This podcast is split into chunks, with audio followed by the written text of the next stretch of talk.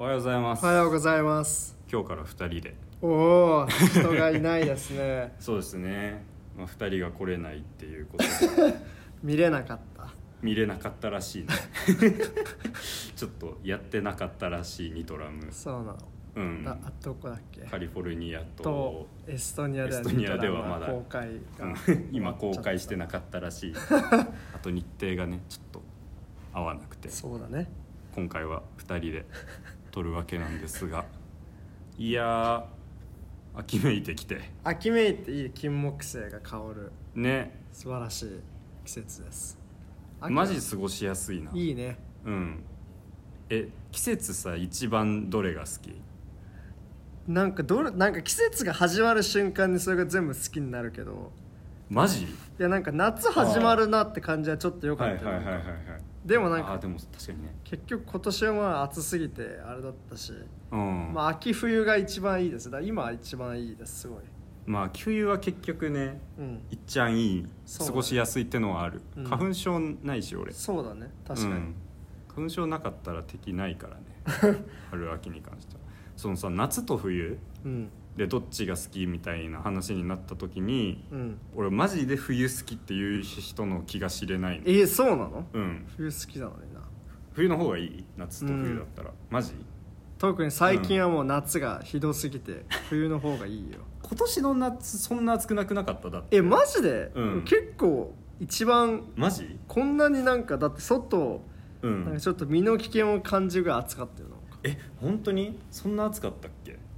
なんか今年の夏俺割と短く住んで。ああまあねなんかそうそうそう。短くはあったね。なそう冬暑さが。長いじゃん。あまあそうね。1年の半分冬だなって思うからいつも。確かに。それが嫌なんだけど。あー。うん。だと俺が単純に寒いのが苦手かなっていうあふうに思うのはなるあるけど。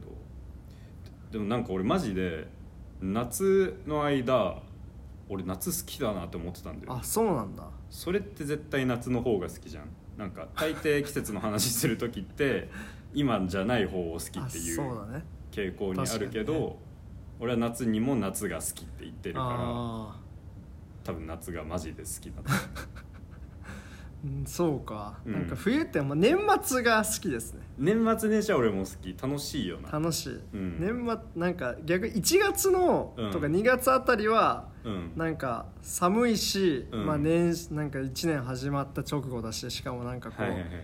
なんか学生でいう年度末感もあるからなんか一番こうダウナーにはなるんだけど そう。いろいろもううん。やらなきゃいけないことが迫ってる感があるから。確かにね。12月あたりは一番好きですね。12月はいいな。12月はいいよ。ん年末にかけてはすごいハうん。ッピハッピーー。だよなうん。うん。あれの感じがねずっと冬の間漂ってくれさえすれば俺は割といいんだけど。そうですね。うん。だから今から3か月ぐらいが多分一番調子いいと思う多分 あそうなんだ。俺多分。ああそうか。調子上げてかないとなマ調ジで子上げよ日がさうん。短いっしょ。うそうね。それも俺テンション下がるんだよあそうなの、うん。もう夜じゃんってなる。マジでまあ、確かにね。うん。夜早いのと朝遅いのすごい嫌ですね。なるほど。うん。もう起きたら明るくあってほしいのよ。ああ、そうね。確かに、うん。なんかね自分と生活自分の生活リズムが夏の方が合うってことなのかな。でもそれみんなそうなのかな。どうだろうね。どうなんだろう。冬もうちょいさ遅く起きれ起きていいですよっていうふうにしてもらいたくない。確かに。それそれがサマータイムってやつなのかわかんないけどなんかおマジ起きる時間じゃないやろっていう時間に起こされるなああえそう普通に6時ぐらいでも暗い？6時7時とか。冬暗いくない？結構。あでも確かに夏に比べたらそうか、そうそうそう。でも逆に夏は早いからさ、うん。日があの出てくるのが、うん。だからこう夏休みとか結構こう昼夜逆転してる時にああもう明るくなってやばいみたいな。あそれはああった。な夜起きてると焦るはあるよね。う。ん。もう明るくなっちゃってるわっていうのそうそうそうそう。は結構あるでも俺それは割と嫌じゃないんだよあそうなんだ。うん。あ朝来たなってなって。あ寝る。寝るか。まあ昼夜逆転には気をつけてね、気をつけましょう。楽器始まったからね。そうですね。ん、ちょっと俺心機一転っていうふうに毎学期思っています、まあそれはそうね、最初は。うん、頑張る。こそうね。今学期こそっていう感じでいきましょうか。はい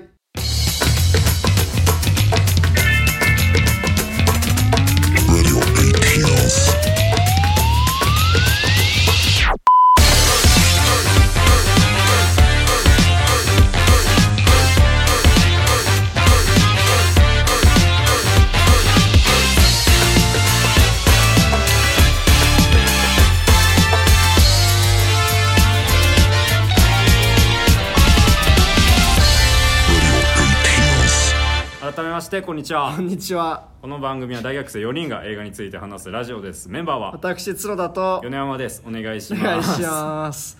秒で矛盾みたいな。しばらくはね うんしばらく。来年の7月ぐらいまでは大学生2こんな人で感じで。映画はいについて話すラジオになりますが、はい。今回取り上げる作品何ですか？ニトラムです。ニトラムです。作品紹介お願いします。はい。2020あはい。2021年オーストラリア映画幼い頃に花火遊びで事故を起こしたマーティンは成長してからも花火遊びをやめず近所からは厄介者扱いをされておりニトラムという呼び名でバカにされていた。うん。サーフィンを始めようとした彼はボードを買う資金を得るために豪邸で一人暮らしをするヘレンの下で芝刈りを始めるが話ですね、うんうんうん。1996年にオーストラリアタスマニア島で実際に起こった無差別銃乱射事件を起こした青年の事件当日までの日常と生活を描く、うん。出演はアンチ・バイラルスリービルボードなどのケイレブ・ランドリー・ジョーンズ。監督は「アサシン・クリード」「トゥルー・ヒストリー・オブ・ザ・ケリー・ギャング」などのジャスティン・カーゼルという。カーゼル。はい、ジャスティン・カーゼル最近急に出てきた監督。で、ね俺は今回初めて見たんですが、ね。結構一部で人気らしいですね、うん。でケイレブ・ランドリー・ジョーンズね。うん。スリービルボードでうん。サム・ロックウェルに2階から投げ落とされてる。オレンジジュースのくだりの人ですね。そうです、はい。お前かっていう感じですね、はいはいはい。うん。あとはフロリダプロジェクトにも出てたらしいみたいな、見たけど全然記憶にないなって感じゲットアウトとか出てましたね。あゲットアウト出てるらしいね、俺は見れてないんですが、うん。まあそんな感じの面々のうん。映画で、オーストラリア映画ですね、結構評判も高い。はい。えっと今年の1月ぐらいだったかなに公開だったらしくって、うん。僕は、えっと、最上映で8月とかだっけな、はいはいはい。7月とかだったかな、まあ、そこら辺に見てっていう感じですね、うん2番館あたりで。うんうんまあそんな感じでどうだったんでしょうかということで雑談を話していきましょう、まずは角田。はい。あのまあ結構その、うんあの公開終わってからその配信で見たのでそはい。のパソコンとかで見てしまったので、まあうん。その映画館でこうだいぶ集中したらもうちょっとこう印象も変わるのかなとはもちろん思うんですが、はい。まあなんか雑感としてはなんかまあこう期待してたよりはあんま面白くなかったなっていう感じで、うん。そのまあなんか後半のそのどんどんいざ銃乱射に向かっていくようなそのくだりはさすがにこう、まあ、面白いっていう言い方はちょっとあれですけど、うん。まあ結構すあのスリリングになっていくなとは思ったんだけどなんか前半のこうニトラムとヘレンのなんかやり取りとかをうん。すごい、あの手持ちカメラとかでずっとこうラフな感じでうん。寄ってるのがちょっとなんか見どころがあんまりちょっと分からなくて、はいはい。結構こうぼーっと見ちゃってて、うん。で、まあ、前半そんな感じだったので後半からもうん。うん割とテンションがあんま高まらないままこう見終わっちゃったなっていうのは正直なところです。はい。まあいろいろ考えてみたりしたらうん。面白いなとか、こうドラマの部分とかでこう感じる部分はあったんですけど、うん。まあ、全体としてはまあうんぐらいな感じですうん なんかうんうんあんま煮え切らない感じです。なるほど。はい。はい。で俺は割と結構好きだったんですね。劇場で見た時に食らった感じがあったというか、はいはいはい。そのなんていうのかな。まあその結構その語んのが難しい映画ではやっぱあるなって思って、うんね。絶対作るのもめっちゃ難しい映画だったし、でもやっぱ作られるべき作品だったなとも思うしこの映画について語るっていうのは必要なことかなっていうふうに思っって、まあ、話したいなっていう気持ちではいます、そのとにかくなんか最初の印象としては綺麗な映画だったなっていうふうに俺は思ってすごいその空気感をうまく捉えてる画面がそのなんていうのかなマッチしてるっていう言い方は変かもしれないけど、うん。でもこのテーマ性とその映像の相性っていうのが個人的にすごくまあ見てて心地がいいなっていうふうに思って、でまあ結構テーマ性の部分に関しても思うところがあったので、これはすごいなんだろうな余韻がすごかったですうん。ね個人的には、ラストシーンとかもなかなかそうねよくて。確かに。うん。はいはいはい。それでまあ個人的に結構印象深い映画になってます、ニトラムは。はい。うん。まあいろいろ話したいなって感話しましょう。はい、はい、じゃあまあここからネネタバタバレレなしで。あありで。ありで。はい。話 話ししてていきましょはい、う、まあ、ネタバレって言ってもね、まあ、うん。一応実際に起こった乱射事件の話なので、まあ、オチは、まあ、そういうところで終わるっていうのはそうだね。見る前からも多分分かってると思うんですが、そうですね。なんだろうな。割と、まあ、うん。さっきも言ったんですけどやっぱこう作り手のなんかインタビューとか読んでも、うん。まあこうこういう、まあ、恐ろしい出来事うん。が起こってしまった原因というかなんでこうしこの一人の青年がこんなことを起こしてしまったのかっていうのを語ろうとしているのはうん。すごい分かって、うん。でなんかこう作り手がそのニトラム、まあ、マーティンに対してこうん。うつかず離れずのバランスっていうか、はいはいはい。その彼をまあ一方的な犯罪者とかこう異常者として突き放してるわけでもないし、うん。まあ、かといって彼がこうなっちゃうのも仕方ないよねっていうほど共感してるわけでもなくて、うん。こうすごいこう生き様をそっと描くっていう、うん。まあ、その意図は間違いなく分かるしその姿勢は多分なんだろうなこういう題材を扱う時に多分一番こういいというか、うん。こうエンタメとかに過度に振り切らない感じはすごいいいかなとは思うんですけど、なんかそれを、まあ、パソコンで見たからっていうのはあるんだけど、うん。やっぱりこう見ていてこうあまりにもこうなんつうのかなそっとうん。こう無造作でラフな感じでなんかこう見せるのが、うん。あんまりこう、うん、なんか見ていてこうなんかあんま惹かれるものも逆になかったなって感じがちょっとああっちゃって。あそうなんだ。そう。うん。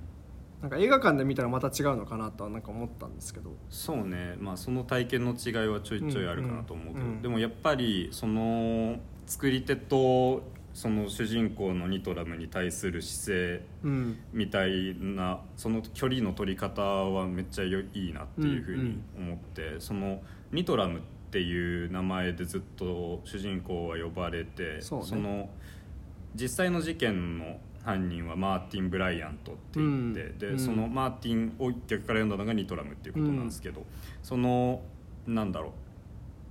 劇中ずっと彼はニトラムとしか呼ばれなくて、うんうん。本名が登場しないんですうね、ん。でエンドロールまでニトラムっていう風に彼の名前が出てくるんで俺最初もう何も知らずに見たからさニトラムって結局どういう意味だったんだろうなとかあいつ本当はなんて名前だったんだろうなとかそういう風な感想で劇場を出るわけなんだけど、うん。でもそのなんか途中彼がニトラム主人公の彼がニトラムって呼ばれるのを嫌ってるというか、それを別称のように感じてるみたいなうん。シーンとかは描かれてて、っうん。ていうことを考えるとその彼をニトラムの名であくまで呼び続けるっていうのがそのまあ大量殺戮を起こした人に対してなんかある程度は寄り添いつつだけどある程度は距離を取る蔑みの視線を送るっていうようなやり方なのかなっていうふうに感じて。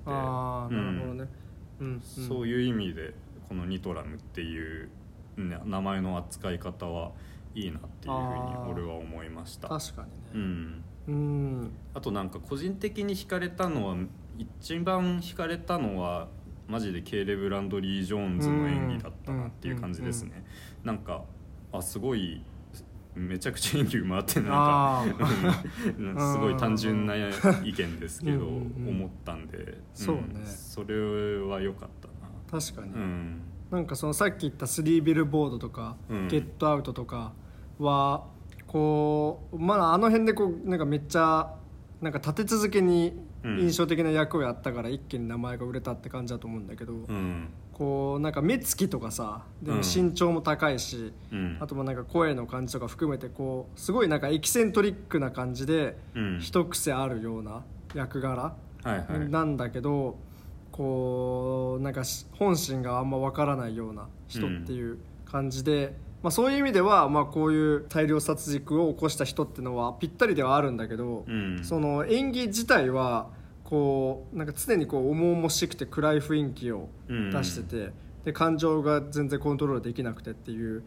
なんか今までのこうすごいなんとか全てを自分でコントロールしてってなんかこうニタニタ笑ってるようなやつと実は似て非なるようなイメージに見えて、はいはいはい。それが、まあ、確かにこう俳優としてなんか新境地に行ったんだろうなって感じはしますね。なんか間違いなく。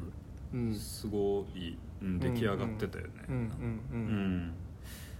でなんかこの映画ってその言うたらポートアーサー銃乱射事件のイフストーリーというか、うん。そのこうだったんじゃないかみたいな風に描いてるものなわけなんですけどでもそのいいなって思ったのがすでに分かってる部分の事実はほとんどねじ曲げずに描かれてるっぽくってでどっちかというとその分からない部分空白になっている部分を想像で穴埋めしてるみたいなうん。感じの描き方だなっていうふうに後々で調べて思って。うん。だからもしこういう風だったらっていうよりもうん。こうだったかもしれないっすよねみたいな風な物語語り方だなっていうふうに思ってでその姿勢が結構フェアでいいなっていうふうに俺は思うんですよね。そうんうのん。いまだにそのなんだろう欧米は銃乱射事件が時々起こるじゃないですか、ね。コロンバインとかもあったし、うんはいはい。だけどなんかそういう事件と違ってあの人種差別とか学校への恨みとかそういうのがバックグラウンドにないっていうことだけが分かってたからこそそのポートアーサー事件の動機ってはっきりしなくってでうんいま、だにその分析が話題になったりとかっていうことがあるらしいんですけど。なんかだから多分めっちゃ今までストーリー付けがされてきたうんお話なんだろうなって思うんですよねポートアーサー銃乱射事件っていうのが。うんでなんていうかそういう分析だとか考察みたいなのってすごい行われてきたと思うんだけどそういうのに対してある意味ちょっと派手なやり方で警告をしているんじゃないかなっていうふうに思ったというか、やっぱりそのなんだろうな空白の部分を埋めるっていうふうなうん。物語ではあるんだけど、ちょっとさすがに脚色だなっていうふうにうん。思う部分もやっぱあって。うん。でそういうなんか派手に新しく語ることによって既存の語りを諌めるやり方だなっていうふうに思ったというか。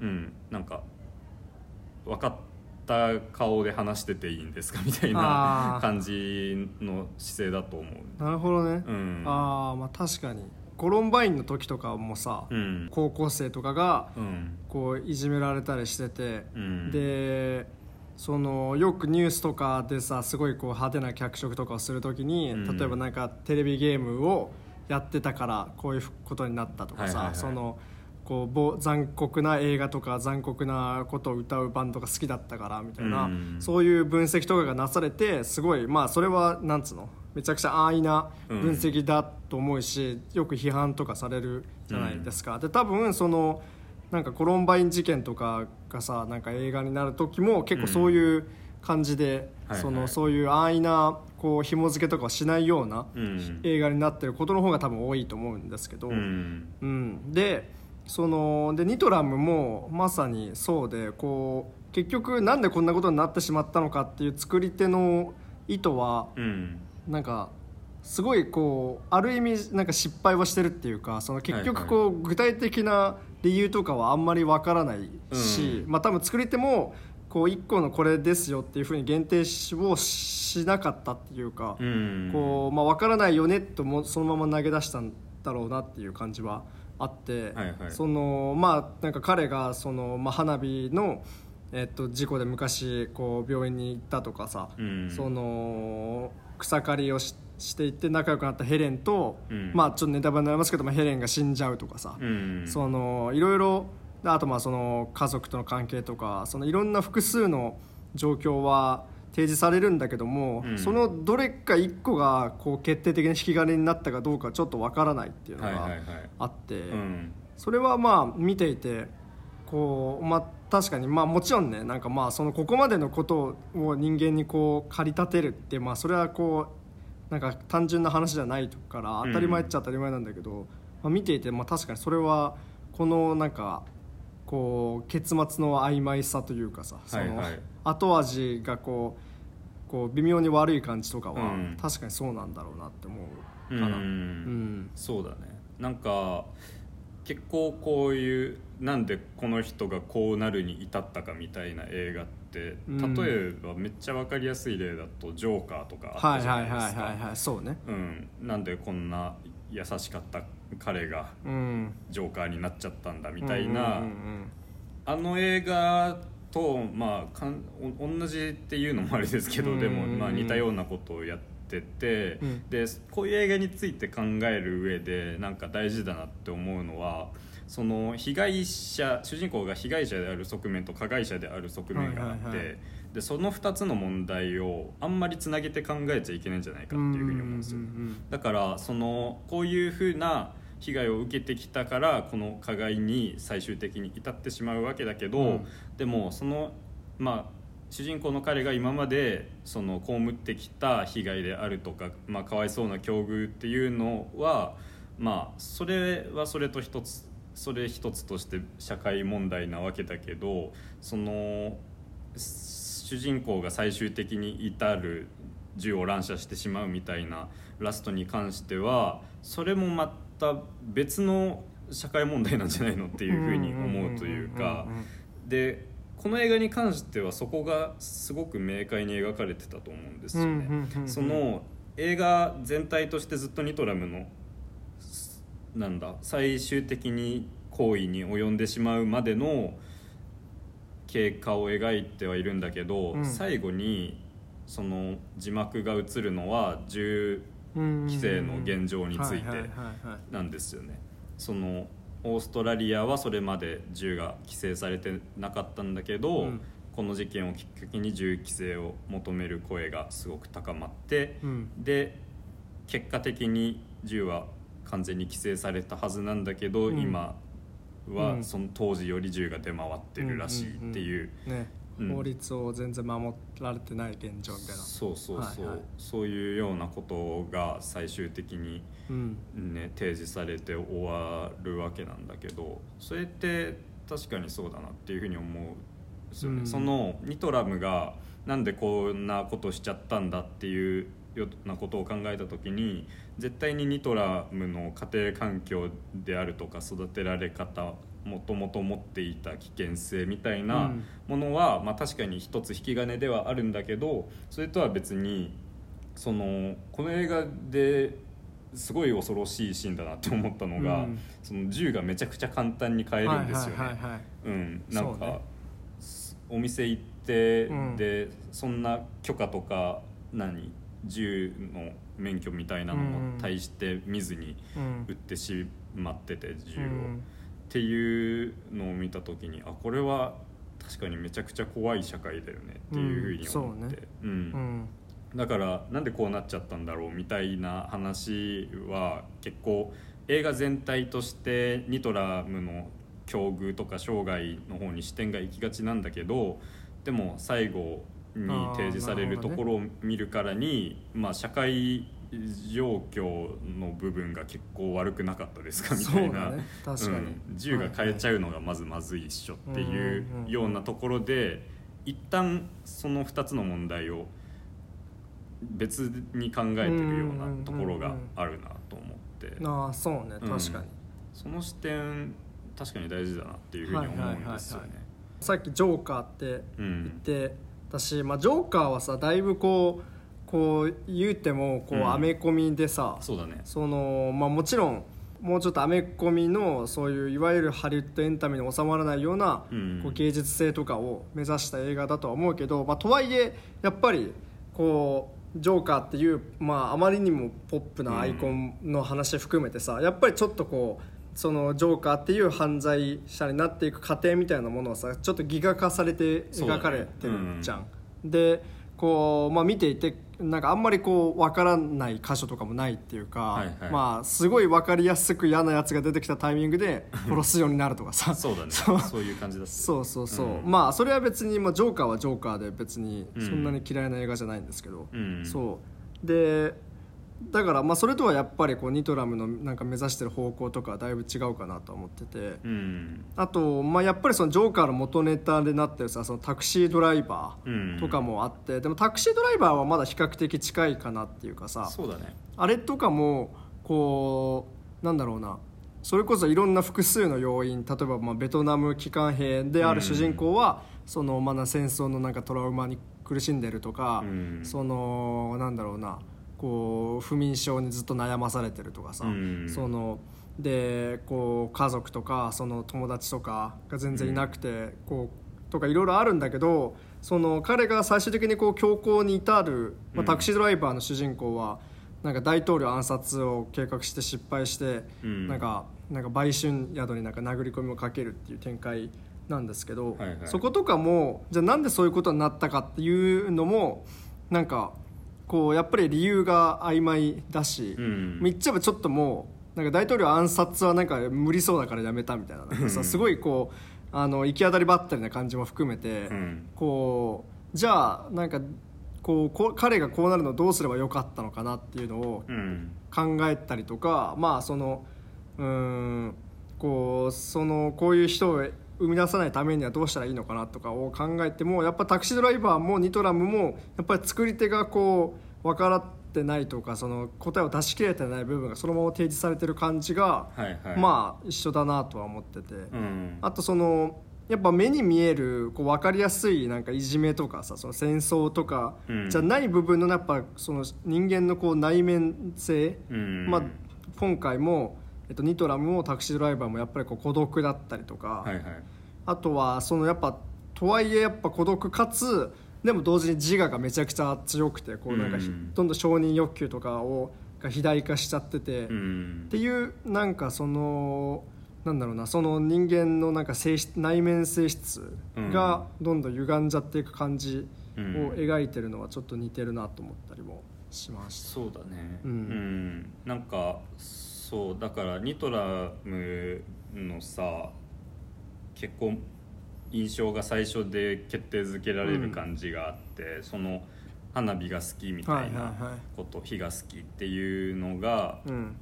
最初子供のインタビュー映像みたいなのが挿入されてで場面変わったらもう二十歳を超えて20歳代なんだけどいま、未だにロケット花火をやってるニトラムうん。とか、あとは海を見に行って、うん。で女の子に声をかけるんだけどその女の子に彼氏がいて、はいはい。でその彼氏の男の子の子に憧れてサーフボードを欲しいなっていうふうに思うみたいな、そういう結構なんだろうなあどけなさみたいなのが最初に割と提示される、でそのあどけなさの中にある暴力性みたいなのも同時にちょっとちらつくっていう、うんうん。その、まあ、ニトラムがどういう映画なのか知ってるから最初のなんだろう花火に懲りてない子供を見た時点でちょっと不穏な感じを覚えるっていうのはあるじゃないですか。うんでなんだろうなでもなんだろうな例えば知らなかったら結構唐突な物語かもしれないなとも思うんだよね。その実際どうだろうね。ニトラムを知ってた人が銃乱射事件の話を聞いてどんぐらいあやっちゃったんだとどんぐらい驚いたかはわからないですけど。うんうん。うん、でも例えばそれこそタクシードライバーとかも結構やってることはなんとなく唐突に映るというか、うだね。爆発っていう感じなんだよね、うん。突然の。うん。だからそのイメージとはまた違うなっていうふうにうんそうね。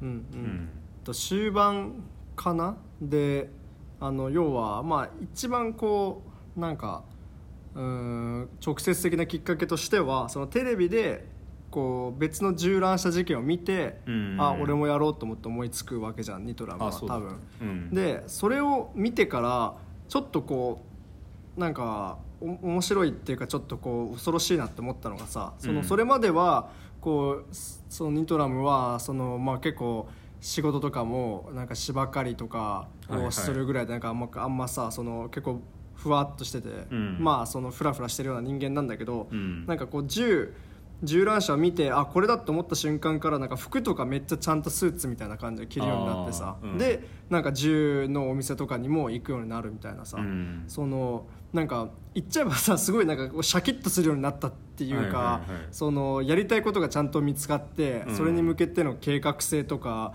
そのなんか服装とかがすごい分かりやすいんだけどさ、もう言っちゃえばなんかもう社会にパッと見めっちゃこうちゃんと適合するようになったように見えるっていうのが、こうなんかこう本当銃撃はすごい恐ろしいんだけど、うん。彼にとってはなんかこうすごいなんか理にかなったっていう言い方があってるか分かんないけどさすごいうんこうこれは俺のやりたいことなんだこのために頑張りますってなんかさすごいスイッチが入った瞬間として見えて、そこはめっちゃ怖くてなんか。うん。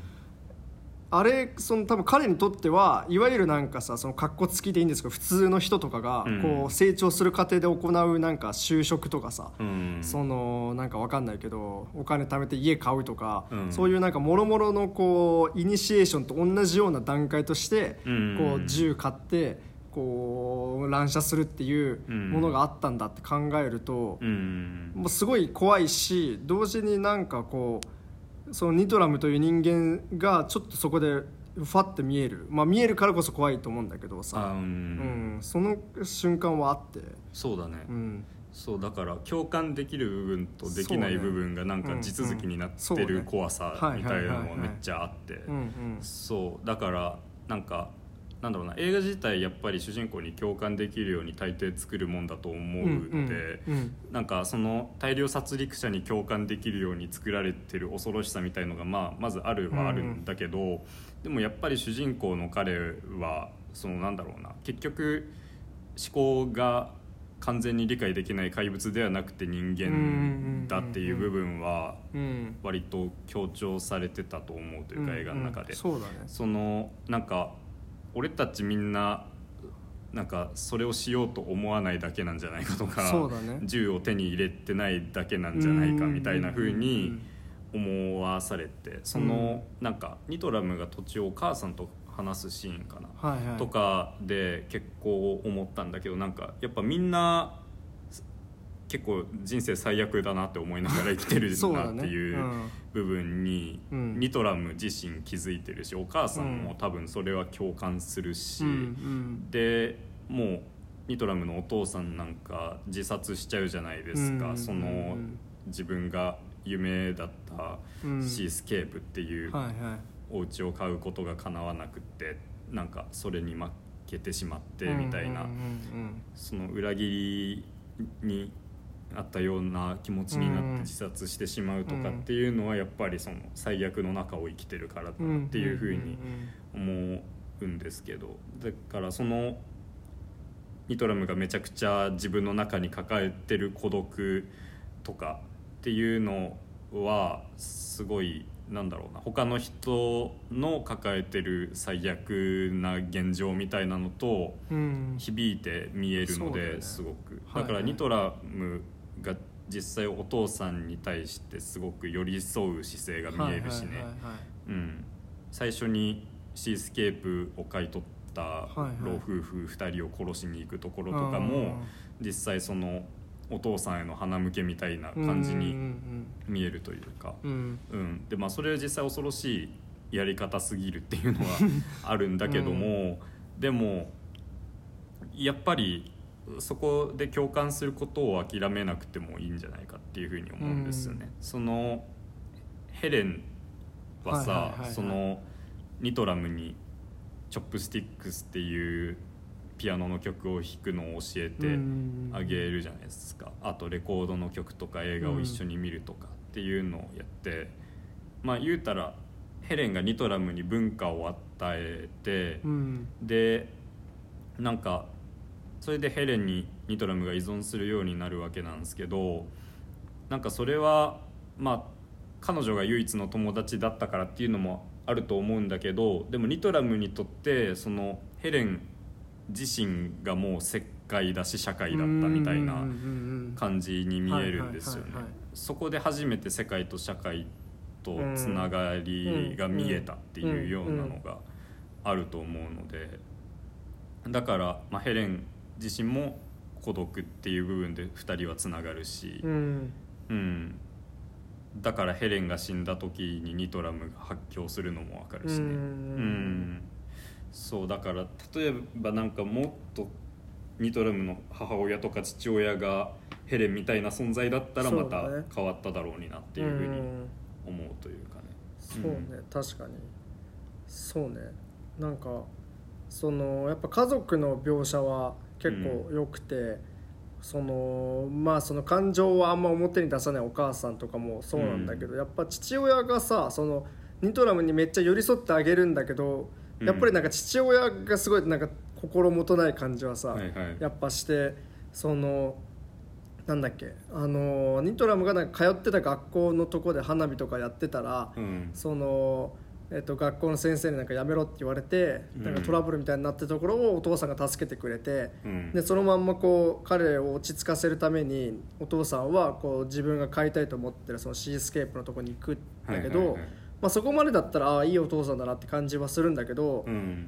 まあ、その段階でもやっぱさそのニトラムを落ち着かせるってよりもなんかもうた、うん。なんか自分がむしろがさその自分がこう、うん。なんか安心できるために頼むからこういうことしないでくれみたいな感じなバランス感うんっていうのもちょっとなんか危うい感じはするし、うん。そのそのシースケープのところに行ってからもなんかここでこう、まあ、そこでここを買ってなんか牧場にしたいんだみたいなことを語るんだけど、うん。なんかその語り方もなんか言っちゃえばここをもう絶対買うっていうかその、ここさえ買えばこう今のそれこそさっき言ったその最悪な生活はこうどうにかなるみたいなさ、うんちょっと古代妄想じみてるっていうかなんか幻想にも通じるような思い込みみたいな感じ、そのうん。要はこれさえあればどうにかなる。これさえそのこれを手に入れればとかさ、うん。こうなりさえすれば全部解決なんだっていう世の中はもちろんそんなことはないしこう、うん。いろいろなんか複雑なんだけどもなんかちょ,、ちょっとなんかこう単単純化したうん。その幻想にとらわれてる感じがお父さんはすごいあって、ん。でニトラムはそれを見てこう影響されてるから、うん。例えばお父さんを殴っちゃうところとかもさ、うん。あれもなんかこうしてあげさえすればこうおなんかあれはどういうシーンなんかお父さんがに薬を飲ませるとかだっけ？とかなんだっけなお父さんがまあ完全に意気消沈しちゃうんだよね。うんお家を先に買われちゃったみたいなことで。うんそれでニトラムがもっとちゃんとしろよ奪い返しに行こうよみたいな感じでそうね。うん。元気づけるような形でめっちゃ殴るんだよねおそう父さん。そうだからニトラム的にはあそこもさその、うん。いやお父さんにこういうことしてあげればいいのにっていうそのうん。なんかなんつうのかなこうなんか善意っていうかさその、うん。こうこういうことしてさえすれば全部良くなるのに、うん。なんか全然お父さんが良くなんないからどうにかどんどん暴走しちゃうっていうのがあって、そのなんかそういうなんか思い込みみたいなものにとらわれてる感じはお父さんもあるしそれを受け継いでるニトラムにもあるしっていうのがあって、だから最終的にその銃乱射に至るのも、うん。ああじゃあまあこれすればいいかっていうなんかその思い込みが一個成就した瞬間ではあるのかなっていうか。はいはいはいはい、うん。そうだねそこはまあ怖いところだけども、うん。うん。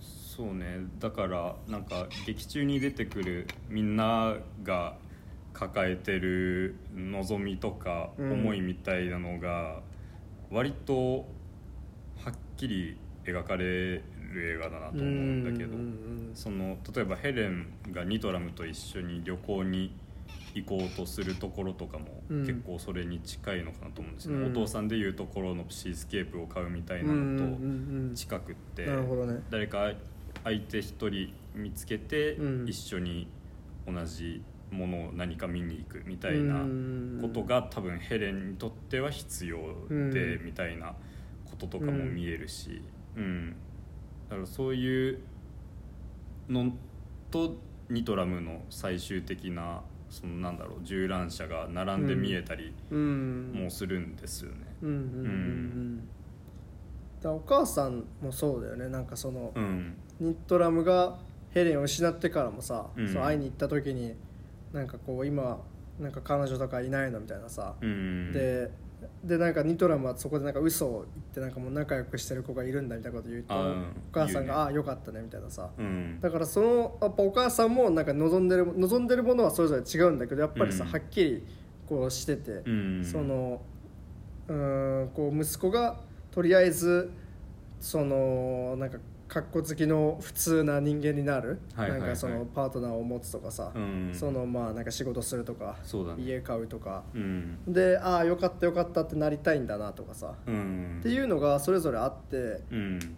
でそのだからそのだラストシーンがお母さんで終わるっていうのも、うん。そのなんかそのそういう普通であってほしいなっていうかそのうん。とりあえず息子が普通にさえいればどうにかなるなってずっと思ってたのが、うん。まあ、最終的にはもう本当に取り返しのつかないことになってしまうっていうのを見た時のあのお母さんのこうもう本当の絶望っていうか、うん。ああそのもう全ての望みが断たれた感じみたいな、うん。あれがすごいちょっと心にくるものはありますよね。そうだね、うん。やっぱ最後の字幕で情報が出るところとかも結構壮絶なんだけうど、ん。あれなんだよね。だからオーストラリアってさ死刑制度がないから、うん。だからマーティン・ブライアントは終身刑でうん。まだ生きてるわけなんですけどそうなん。結構それもなんかびっくりするなというか、うん。日本の死刑制度がある国に生きてると、そうね、うん、ちょっとなんか今こういう映画が出てきて例えばそのマーティンはどう思うんだろううんみたいなうんうなこととかも考えるし。確かに。結構なんか写真とか見るとだいぶなんか似せてるなって感じはそうそうそうそう、だからすごいこの映画なんかやっぱ分かってる部分のディテールとかは作り込んでて、うん。その車出てくるけどその車の車種も一緒にしてるとかだったんだよね確か、へうえん、なんかそういう部分はめちゃくちゃちゃんとやってるからうん。だからそういう細かい誠実さみたいなのが結構なんかちゃんとしてるのはこういう映画作る上でめっちゃ良かったなって思うんですよね。そのフェアな視点にできる限り立たないといけない映画だと思うので、こういうのって。確かに確かちょっとでも誇張をやりすぎちゃうとまずいというそこのバランス感はめちゃくちゃできてる映画なのかなっていうふうに思ったな。にうんうんうんうん。うん。それのケーレ・ブランドリー・ジョーンズもオーストラリアなまりとかをめっちゃ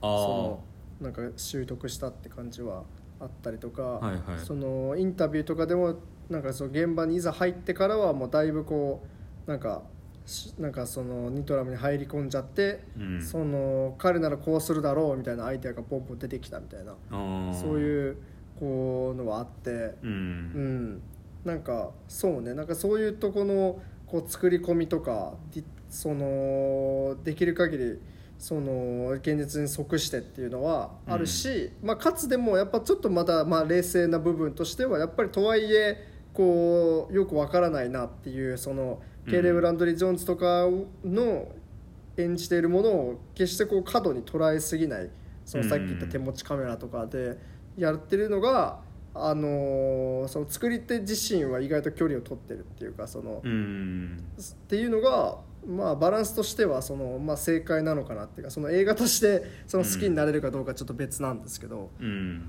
っていうのはあってそう。そうね。うんそうだからなんか見てて痛々しいとかはやっぱある映画ではあるかな、なんかずっとニトラムがその最初の方は承認欲求なのかな。そのうん。ロケット花火をやってるのもそうだし、なんか子供たちとちょっと危ない遊びしてるとかうんの部分とかあとは軽率に結構嘘をついてしまうみたいな部分とかはすごい見てて苦しいんですよね。そのうん遊びの気持ちでそのうん。車の危ない運転をしてしまってでちゃんと好きな人を殺してしまううん。ところとかも結構恐ろしいんですけどなんかまあだからなんていうのかな。すごいうん見てて全体的に苦しいし痛々しい、うん。映画ではあると思うんだけどでもなんかね俺そのやっぱりこの映画見ててなんか全然もう一回見れるくらいにあそうなんだ。なんか心地よさが同時にあったうんなっていうふうに思ってそのなんつうのかな。世界観っていうと変な言葉になるのかもしれないけど、そのやっぱりあの草原の中をニトラムが歩いてるシーンとか、うん。ずっと日が差しててで金髪とか空中の埃が輝いて見えるところとかはいはいはい。なんかそういうワンシーン一個一個がやっぱちゃんと美しく撮られてるのは意味があることだなっていうふうに俺は思いましたね。なんかうん。そのうん。やっぱこういう映画結構ちょっともう見たくないなみたいにん。なっちゃうこと多いと思うんですよ。重い映画ってだね。うん。なんかやっぱりそうどんないい映画でもちょっと一旦目背けたくなるところあるなっていうふうに思うんだけど俺はちょっとニトラムは結構何回かちょっと見たくなるなみたいな美しいシーンも多いと思ったんですよね。それこそなんかヘレンと2人で暮らしてるところうん。のピアノの音が聞こえるところとかうん。劇伴が少ない感じとかもねうんなんかうんまあだからそれが世界観っていう言葉なのかは分かんないですけど、うん。でもこの映画全体を通してすごくうん。俺はなんか雰囲気がなんかね結構見てて心地いいなっていう風に感じたかな。なんか暗がりの中でおとお母さんと会話する感じとか、あーはいはいはいはい。そうそういうのが結構監督の作家性なのかもか思ったり、うんあ今まで撮ってるのがジャスティン・カーゼル結構実話ものが多いんじゃないかなあなんか実際2011年ぐらいになんか同じようなこう猟奇殺人を実際に起こした人のうん。話を映画化してるみたいで、うん。なんかそれがこうなんかニトラムのなんかも元っていうほどでもないけどまあこ構想元みたいな。みたいな感じでよく引き合いに出されて確かに実は結構なんか「アサシン・クリド」とかねなんかゲームのなんか映画化みたいなちょっと、うん。やってはいるけど、うん。うん。トゥルーヒストリーもでも同じような感じかその。そうそうそう実犯罪者話の。だよね。うん。だからそういうもっともうちょっとこの人の映画見たいなっていうふうに俺は結構感じました、あーなんるほか単純にえなんだろうなニトラムっていうその実話に対する姿勢も良かったし映画的な撮り方に関しても個人的にはいいなっていうふうに思う部分が多くって。なるほどね、うん。あまあそこは確かになんかパソコンだとやっぱちょっとあんまり分からなかった部分だ。そうかもしれないね。はいはい。うん。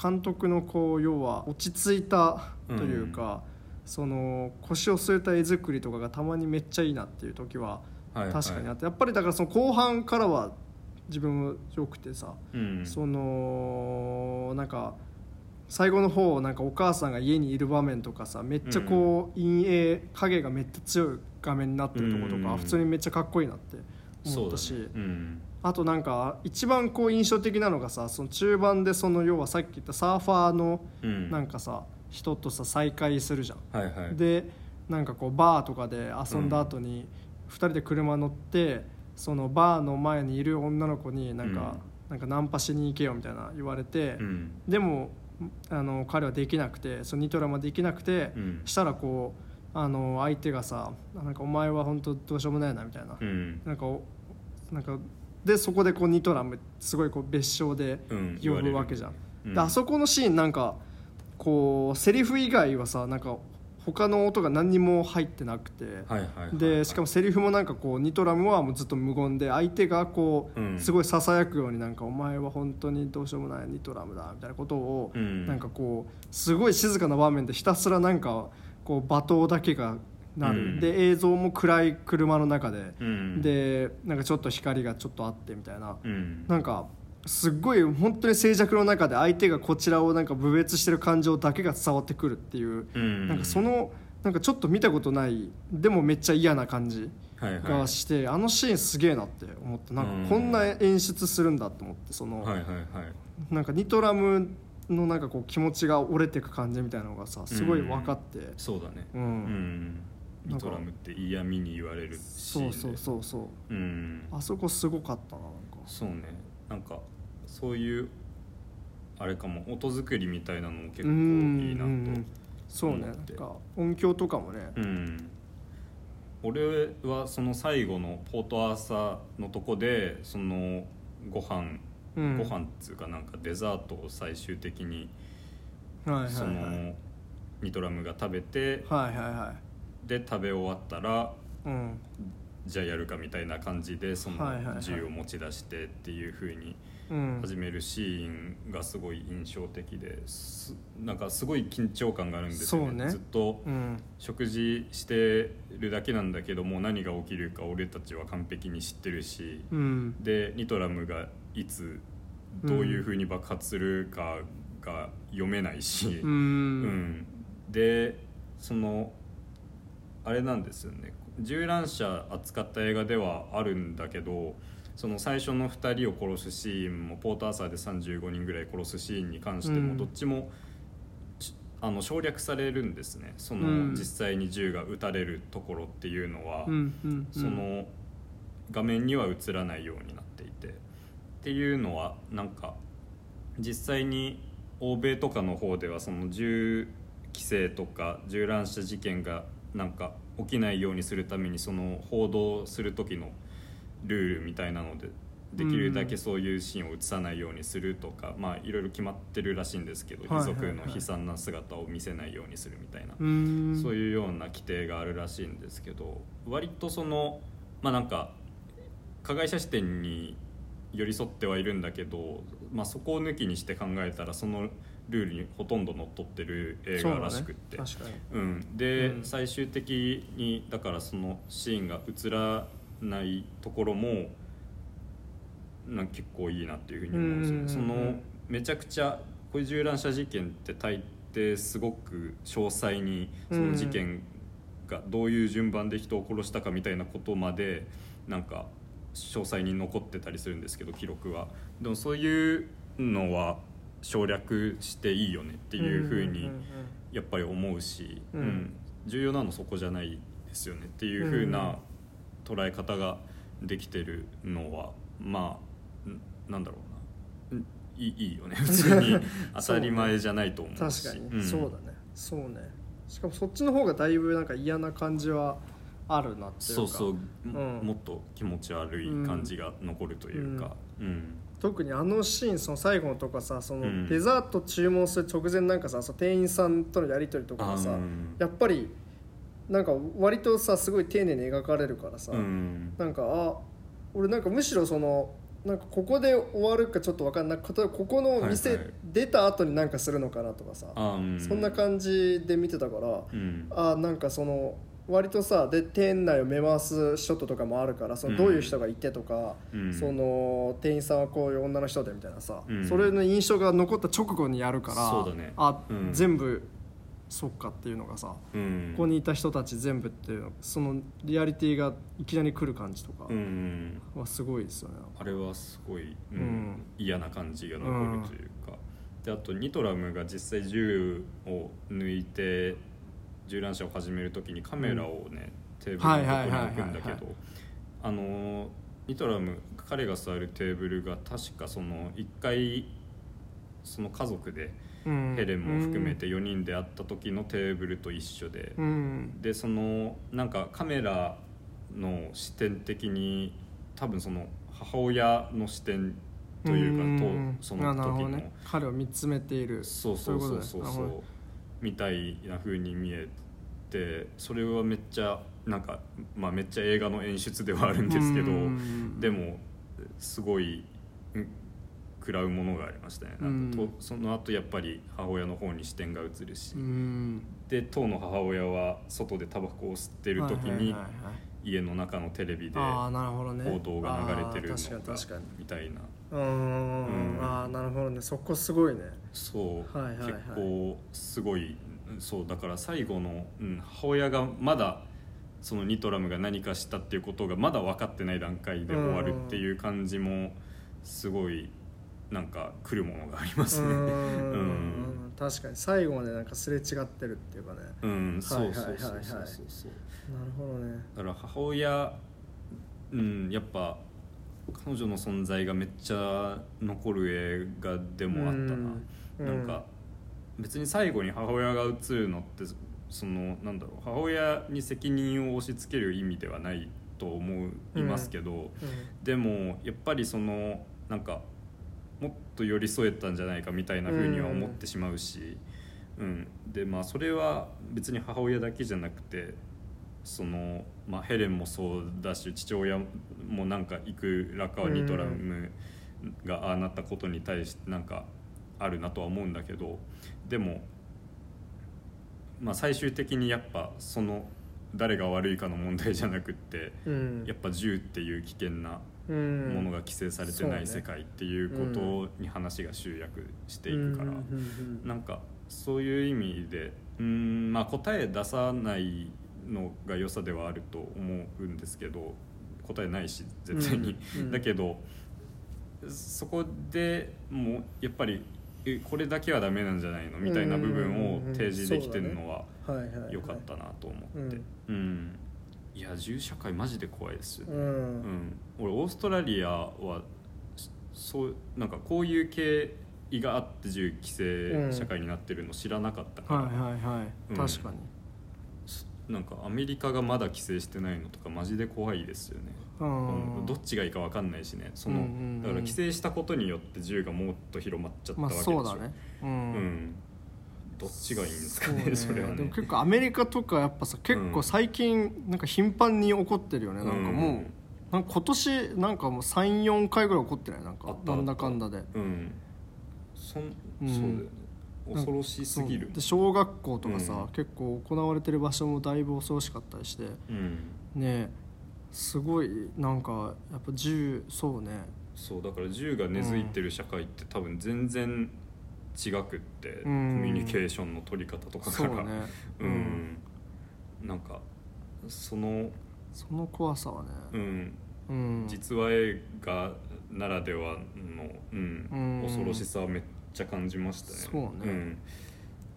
でなんかそれこそなんかさまあ見てないからさエレファントとかさ、あれだ高校生とかでも全然なんかその人ぶっ殺せぐらいの銃が買えるみたいなさ、うん、それとかも怖いなっていうか。うん、うん。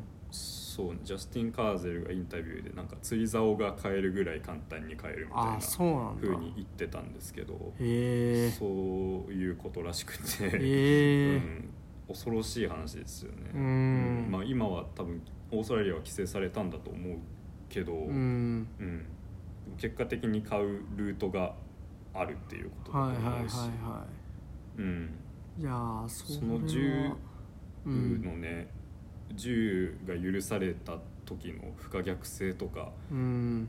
の怖さもありますね、うんうんだからそれこそやっぱり答えが出ない問題なわけですけど、うん。うん。うん、どうだどうしようもないじゃんねって思うような、そのうんうんうん規制するほかないし、そうね。うん。んそう確かに、まあ、あうん。とまあその銃規制してもなんか例えばやっぱそういうなんかテロっていうかこううん無差別、まあなんか日本とかでもねなんかうん、ナイフとかとかいろいろ別にやり方は結構無数にあるから、そうだから日本でも、うん。なんだろういわゆる無敵の人みたいなの言われてるけどさ。うん。そういうことは全然起き続けてるわけで、うだからん銃がないだけだよなここはっていうふうに思うしね。うん結構そうね。だからそのだからまあそのなんつうのかなこう形式形式っていうかさその、うん。あのそれ狂気ではいくらでも何かになるから、うん。ってなるとやっぱりそうねその社会的なまあでもその多分ニトラムがそのなんか社会がその銃以外でなんかどこまで彼をなんか、なんかわかんない。政策とかでさ彼を救えたかどうかちょっとわかんないんだけど、うん。でもやっぱそういうなんつうの強行に及んじゃうっていうのがうん。なんかどうなんだろうっていうのはどこまでこうなんかさその、まあ、自分がそうならない保証もないし、うん。その周りでそうなりかけてる人とかにいた時どうすればいいんだろうとかやっぱちょっとなんか悩なんかね、うん。難しいですよね。そうですね、うん。いろいろなんかそうだからやっぱりどうしたらええねんっていううん。思いが残る映画ではうん。あったなと思いますね、うん。答えがないことだとは思うけど考えることは、うん。そうね。うん。やめない方がいいなっていうふうに思うし。うんうん。うん。そうね。なんかうなん決してどうしようもないわけじゃなかったなというふうに思うしな、その家庭環境とかを見てても、うはいはいはいはい、うんなんかもっとうんどうどうなんだろうニトラムと、うん。その距離の取り方みたいなのって、うん。もっとなんか他にあったんじゃないのっていうふうに思うところはやっぱあるし。だからやっぱその2つをね分けて考えるのは大事なんだろうなっていうふうに思いますね。そうね、まあ、ジャスティン・カーズはやっぱオーストラリアの人だからうん。出身だから結構うんなんかこうすごい自分の中でもでかいテーマとしてあったのかなって感じはそうだよねするかもしれない。だから日本日本人が見る感覚と全然違うんじゃない？多う分んそうね。うん。確かにオーストラリアに住んでる人からしたら最後の一文もなんか結構恐ろしく思思えると思うし。ううん。んまあ、どうなんだろう。そんなに銃乱射がオーストラリアでアメリカみたいに頻繁に起きてるか今はちょっと調べきれてないんで分からないですけど。うんうんまあ、こういうことはなくなってほしいですね。うん。う 難しいですね、ん、うん。はい。でもまあ確かにいろいろ考えてみると確かにすごいめちゃくちゃうん。こう深い、深いっていうか、こうん。うだいぶねいろいろし考えさせられる。考えさせられてなんかだいぶ言っちゃいけないコメントだと思うけど 映画において。なんか一番、でもそんなそうですね。うん、何について考えるかはねちゃんと話してるから、うん。いいと思う。はい。うん。そんな感じですか。そんな感じですかね。よかったですね。意外と。うん、リトラムは俺は結うん構おすすめしたいです。だいぶ見るなんか話す前と話すあだいぶ印象が変わりましたねミトラ。ム、うん。はい。はい、じゃあそんはない感じでした。はいありがとうございました。あじゃあ次回扱う映画ははい。どうしましょ次回扱う映画なんですがえっとまあ一個俺がこれね見たいなって思ってるのがあってお「アバター。アバター今十何年越しの」俺アバター見てないんですよね。ああ。俺も本当に公開それこそ公開当時になんか家族で見たけど何にも覚えてないみたいな感じですねだって俺らが小3とかじゃないそうだね。確か。うん、で一番こう 3D ついに来たぜみたいなうん、感じで。そう、うん。で映像がすごいみたいな風に言われてたんでうん。俺はあんまり TSUTAYA で見る気も起きず。ああ、うん。であじゃあ映画館でやんなら見たいやんって思ったので。はいはい。今ちょうど3、まあ、その12月のうん。続編「ウェイ・オブ・ウォーター」に先駆けて今そうそうそう。そのアバターのオリジナルが2週間限定で 3D 再公開みたいな。はい10月7日まではい。やってるらしいんで。ですね。それがまず一個気になります。はい。あともう一個俺は「秘密の森のその向こう」っていうあのはい。あれでセリーヌ・シヤマ監督脚本の最新作、うん。で、まあ、セリーヌ・シヤマはあれですね「燃ゆる女の肖像」とかで、うん。このラジオでも扱ってだいぶみんなで褒めたというか、うん。もうめっちゃ良かったって感じだったんで、まあ、ぜひもう一回まあその、まあ、めっちゃ評判がいいっていうのもあるし、うん。まあ、燃ゆる女の肖像の次ってことでね。確かに。なんかどうなってんのかめっちゃ気になるなってう。ん。いう、ちょっと見逃せない感じもあるしね。うん。うんこっちは結構アバターと違ってめっちゃ短い。そうですね、うん。短い下のかかってる予算とかもなんかもう 対極に一致するような映画って感じしますよなんか。80分以下そとうですね。うん。3時間以下って感じ 3D ですかね。うん。つの森は 2D ですね。IMAX IMAX じゃあなんその二2つをルーレット久しぶりに回してちょっと決めたいかなって思います、どっちでもいいどっちでもいい、うん。じゃあ、えっと、1枠が「アバター」ジェームズ・キャメロン 3D リマスター版で2枠が「えー秘密の森のその向こう」監督脚本セリニシヤマタです。ルーレットを回します。はい。回ってるよ。懐かしいね。ぐるぐるぐるぐる。2択だからね。二択二択なんて回したことなかった？もしかして。結構昔。お。えー、1枠が「アバター」ジェームズ・キャメロンおー。3D リマスター版になりましたやったやったー。じゃあアバターあれなんでね配信で見れたりそうだねもするので。別に映画館で見なくても大丈夫だし、まあ、結構みんなもう見たことあるよって人とかも多いと思うので、うん。なんかそういう話とかもしてもらえればはい。って感じですね。まあ続編もやるしね。そうだね。先駆けて一回やっておくうん。価値はあるかな。うんそうですね。確かに。いや続編も楽しみだよね。だってん。当時めっちゃ言われたじゃん。映像すごすぎみたいな。そうだねであれから技術がめちゃくちゃ進化したと思うので、うん。どんなことになってんのか楽しみだし、ジェームズ・うんキャメロン的にも「アバター」の2009年以来の新作が「アバター・ウェイ・オブ・ウォーター」なので。マジ？うん。そんな本当十な何年いろいろなんかねずっといろいろなんかね「アバター」続編やるって話はもう繰り返し出てたけど、うん。なんかようやく作ったって感じなのかでこっから4つとか作るよなね5作、うん。全5作構想みたいな。頑張りすぎ。ので、うん。まあ「アバター」を見ましょはい、俺は初見で喋りますので、はい。ぜひ皆さんも送ってください、ーはい。